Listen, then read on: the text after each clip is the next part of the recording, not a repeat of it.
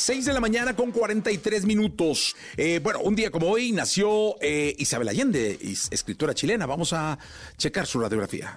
Radiografía en Jesse Cervantes en Exa. Nacida en Perú, pero con nacionalidades como la chilena y estadounidense. Escritora que ha vendido más de 90 millones de copias de sus libros en todo el mundo.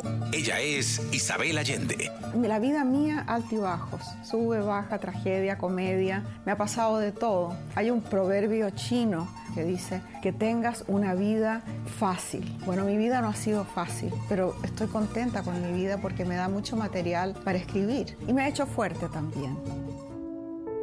Isabel Angélica Allende Jona es una escritora latinoamericana considerada como una de las más leídas en el mundo de habla hispana. Su padre era un diplomático de nombre Tomás Allende, hermano del que llegara a ser presidente de la República de Chile, Salvador Allende.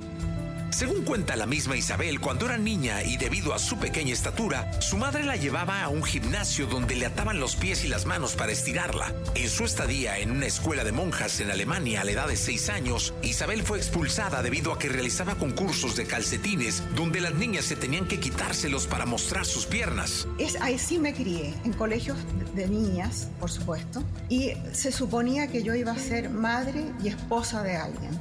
Su gran primera novela, La Casa de los Espíritus, nació en 1982 mientras Isabel escribía una carta a su abuelo, quien estaba a punto de morir. Este libro vendió más de 50 millones de copias en todo el mundo y fue traducido a más de 27 idiomas. Que todo lo que él me había contado yo lo recordaba, que se podía ir tranquilo, que esas historias no se perdían. Diez años después, el libro llegaría al cine teniendo las actuaciones de Glenn Close, Jeremy Irons y Meryl Streep. This is your fault. You're the one who brought her up without any sense of morals, without religion, without principles. She has no idea who she is. She's my daughter.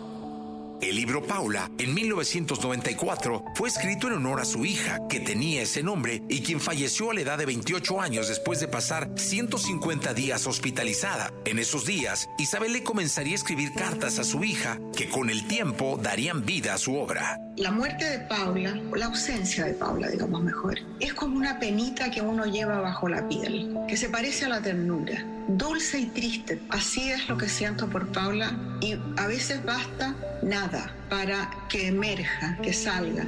Qué sé yo, una chiquilla que va andando por la calle y la veo espalda con blue y una blusa blanca y una cole caballo, esa es Paula.